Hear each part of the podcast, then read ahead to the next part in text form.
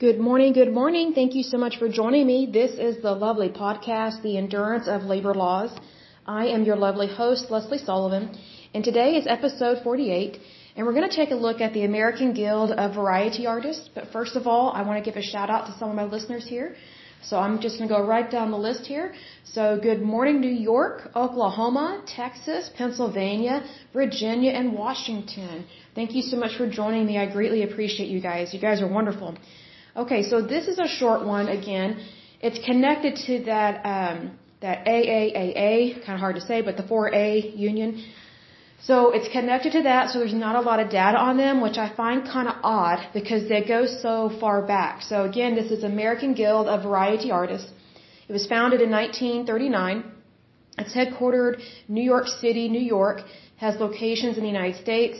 As of 2014, they have 2,624 members they have affiliation with the 4A credit union, not credit union, labor union. thinking about banks.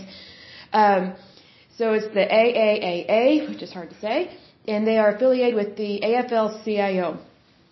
So this one says here, the American Guild of Variety Artists, also known as AGVA, is an American entertainment union representing performers in variety entertainment, including circuses, Las Vegas showrooms and cabarets, comedy showcases, dance revues, magic shows, theme park shows, and arena and auditorium extravaganzas. There is some overlap between the jurisdiction of AGVA and the Actors Equity. I was wondering about that because some of these um, fields that they're describing in terms of the actual job roles, I was thinking that they overlap with this. So I would think that would lead to some territory issues, and that's probably why they're not saying much about it. And I think that's another reason why there's an issue with people that are in these particular types of unions. If they overlap in their work and their jurisdictions, that might be why one union is saying you cannot take a non-union job while others are saying yes, you can take a non-union type job. I think it's just a, a jurisdiction war, like a turf battle. So it goes on to say the AGVA was the successor to the American Federation of Actors organized by actress and singer Sophie Tucker and others in the late 1930s and affiliated with the American Federation of Labor. In 1939, the AFL dissolved the AFA due to financial irregularities and issued a new charter to AGVA, although some members went to equity instead. In 1963, then AGVA President Joey Adams helped to finance and organize an August 5th variety show in Birmingham, Alabama to raise funds for the August 28th March on Washington for Jobs and Freedom. Sharing the stage with Martin Luther King Jr. were Ray Charles, Nina Simone, Joe Louis, Johnny Mathis, James Baldwin, and the Shirelles. In 1958 to 1959, the actress, singer, and tap dancer Penny Singleton became the first woman elected president of an AFL-CIO union. She was active in supporting the 1967 strike of the AGVA represented Rockets against Radio City Music Hall. Or sorry, not Rockets, Rockettes, my apologies. It says here, and was re-elected to the AGVA presidency in 1969. The most recent executive president was poet, songwriter, composer, and singer Rod McKuen, who held the post for 19 years until his death in 2015. Now, to me, that is way too long to have someone be president or be an executive president of any organization. Like, that needs to be changed like every four to eight years. Because otherwise, you, you've got a little dictatorship going on there. And that person can be absolutely wonderful. They can be a great individual. But if you don't ever have someone new serve in that position, then your numbers become stagnant. Your organization becomes stagnant, stagnant like you need new leadership every now and then. And I think that's why some of these actors and performers, guilds, and uh, unions, they don't do very well. It's because they don't have a change in leadership. They just stay with the same old, same old, and guess what? It doesn't really help them very much at all.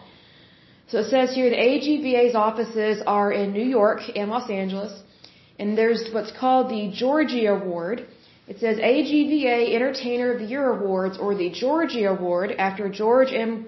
Cohan for Variety Performer of the Year. Some of the past winners include ABBA, Best Vocal Group of the Year, Vocal Group of the Year in 1980, Barbra Streisand, she received multiple awards. Sonny and Cher, they have multiple awards as well. And what's really interesting is when you look at their numbers here, so their membership has significantly dropped um, since the 2000s. What's interesting is that this, it says, oh, that, now I understand. Okay, so I'm looking at this chart and I'm looking at their numbers. So they've got like three different charts going on here to represent this. So it says as of 2014, they have 2,624 members. We know that. But um, at, at 2000, year 2000, they had like 4,000 members. So it, it dropped. It's been dropping since then. And it hasn't really come back up. But what's interesting is, is that their membership has significantly dropped. However, their, their assets have gone up tremendously. Like there's been a big spike I think from like the year 2010, it's just gone straight up, like just really skyrocketed. That's really suspicious to me. Because if you have less people in your, if you're, if you're losing members, how can you have so much in assets? Like how, how can you have an increase? See, because here's the thing. They've got a huge increase of assets, but they have a huge decrease of liabilities. And then their, it says here, their receipts have kind of gone up and their disbursements are kind of all over the place in terms of their finances. And this is from, um, I guess, U.S. records documentation of what they are claiming here. But to me, that looks very suspicious because it just doesn't look right. Um, I find that really odd because I would think that if you have less members, if you're losing membership, you should be losing money all across the board you should be losing assets. You should be losing everything, not going up in one and going down in the other. And then it just really doesn't make sense in terms of their records. I find that very suspicious. But at the same time, I'm kind of not surprised because Hollywood is a little shady. So I would want to know where are these monies coming from and, and why are there, like what is causing their assets to just skyrocket, but yet their membership is dwindling. Like it's not doing that well.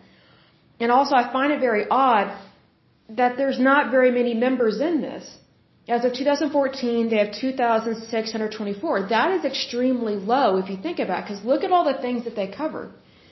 They cover variety entertainment. Well, think about cruise ships and what, you know, performers they have on there. Think about all the performers you have in Las Vegas. Think, think about the performers you have in Branson, Missouri. Think about the performers you have in, in New York City and like all across the United States. Like you can easily have over like three or four thousand members just from variety entertainment.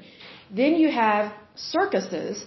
You know, I could see circuses. They, you know, the the far left got got away with getting rid of what's it called, the Ringling Brothers. I love that circus. I don't agree with the cruelty to animals, and I hope that that really wasn't a huge problem. But you know, circuses that put a lot of people out of work big time. And it also affected um, jobs at the fairgrounds. Because here in Oklahoma, we have a state fair every year. It's a really good fair. And we have a lot of people that are kind of migrant workers, I guess, in a way. They're called carnies. Or they, they might be that and or gypsies. And so they travel along with these huge circus companies. Well, if you do away with the circus, guess what? Those families no longer have a, a, uh, I was going to say a provider, basically. They have no one to provide them with work. So that's one of those things. Because, oh, there's another thing. In terms of circuses, you need to go to, um, is, there's a museum here in Oklahoma. No, no, no, it's not Oklahoma. It is in Sarasota, Florida. There's a museum there. It's about the Ringling Brothers, I think. And it's about uh, their circus. They used to employ thousands of people. Thousands. Okay, that's more than Dell. That's more than Microsoft. I mean, really, like it's it's just amazing how many people they employed. They kept them fed, and they provided them really good jobs. But I mean, over time, you had people that they they did not understand the circus life. They did not understand the carny life. They did not understand the gypsy way of life. And even though I don't have that lifestyle, I know that that is a lifestyle and that is a way of making money. Like, you know, just because I have one particular profession, that doesn't mean other professions are bad and shouldn't be around. As long as they're legal, I say as long as it's legal and moral, I'm fine with it. But see, here's the thing. You have a lot of people that they think that they should control other people's wages and jobs and their profession, and that's not right. So that's why we have a dwindling down of circuses. But it's just one of those things. But just think about all the performers, for example, that are in what's it called, Cirque du Soleil. That, that's tremendous amounts of employees there. They're performing that. They have dancers all over, you know, their, their arena whenever they're performing. I've been to one. It's been several years when they were here in Oklahoma City, but it was phenomenal the work that they did. And they had so many performers. It was amazing. Well, just imagine if they have that venue in several different locations in the United States. That's going to be well over 500 employees, if not a thousand. So just think about the numbers here. So then you have Las Vegas showrooms. How many workers do you know of that are in Las Vegas showrooms? Quite a bit. That includes a lot. And then you have cabarets, you have comedy showcases, you have dance revues, magic shows. Those are kind of going to the wayside. Then you have theme park shows. I never knew that they could be in a union, but they can. Like there are a lot of theme park shows. Like if you think about all the theme parks that are located in the United States, and we have quite a few. We have a theme park here in Oklahoma City. Uh, I think it's called Frontier City, and it is a neat place. We really do have a wonderful theme park here. And they do a great job of performing. Like even as a little kid, they were great. And, you know, they have stood the test of time. It's a wonderful theme park. It's one of my favorites. And then it goes on to talk about, you know, the arenas and auditorium extravaganzas. Well, just think about all the people that are performing those things.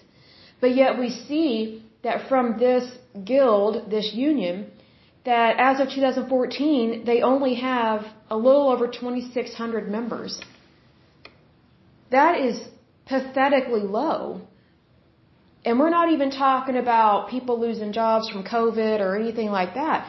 But if you think about all the different types of work, you have circuses, you have Las Vegas showrooms, you have cabarets, you have comedy showcases, dance revues, magic shows, theme parks, arena and auditorium types of entertainment they call extravaganzas. That is nine different types of work, minimum. Minimum. And they've only got a little over 2,600 members in this union, but yet they, they have a drop in membership, but their, their, their finances are all over the place, and to me it looks kind of shady. It looks really shady.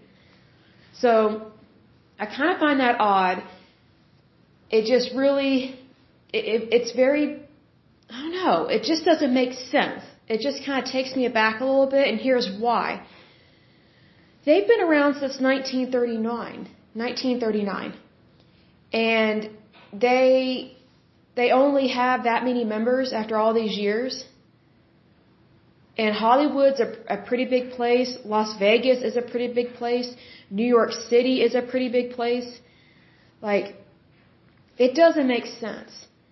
And I get that some of these unions overlap a little bit, but that's just more or less in jurisdiction type things. So it's just really bizarre to me. So I, I don't think that this is, I don't know how to describe this, but it doesn't seem like it's a real, true and valid union.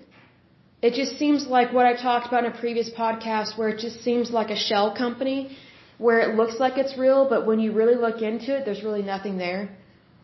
You know, like when I saw their numbers in terms of their finances, it just looks like where they can hide or hoard money. That's what it looks like to me. Like it looks really shady. I don't think this looks right. Um, I think it would be an auditor's dream to go through their books on this one. I really do think it would be very interesting to go over this one. But anyway, um, that is it for this podcast. It's a short one. It's short and sweet. So that is good. Sometimes these are long, sometimes they're short, sometimes they're right there in the middle. So let's see what the next one is. So that's the American Guild of Variety. Da, da, da, da, da. Oh, the next one's probably going to be fun. It's the Guild of Italian American Actors. this should be awesome. And I already love their symbol. This is fascinating. Wow. Wow. Ooh, their numbers are very interesting. I'm already looking at this. Okay, so this is going to be a treat to do.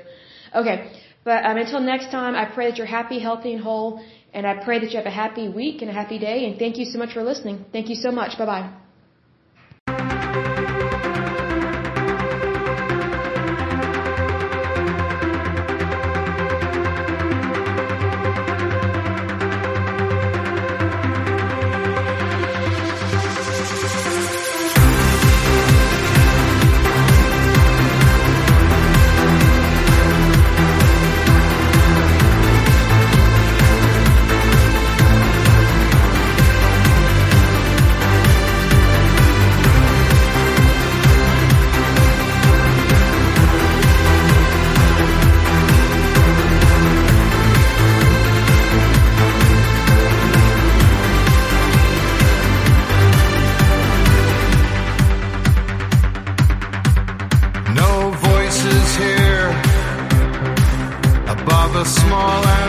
Fragile sphere.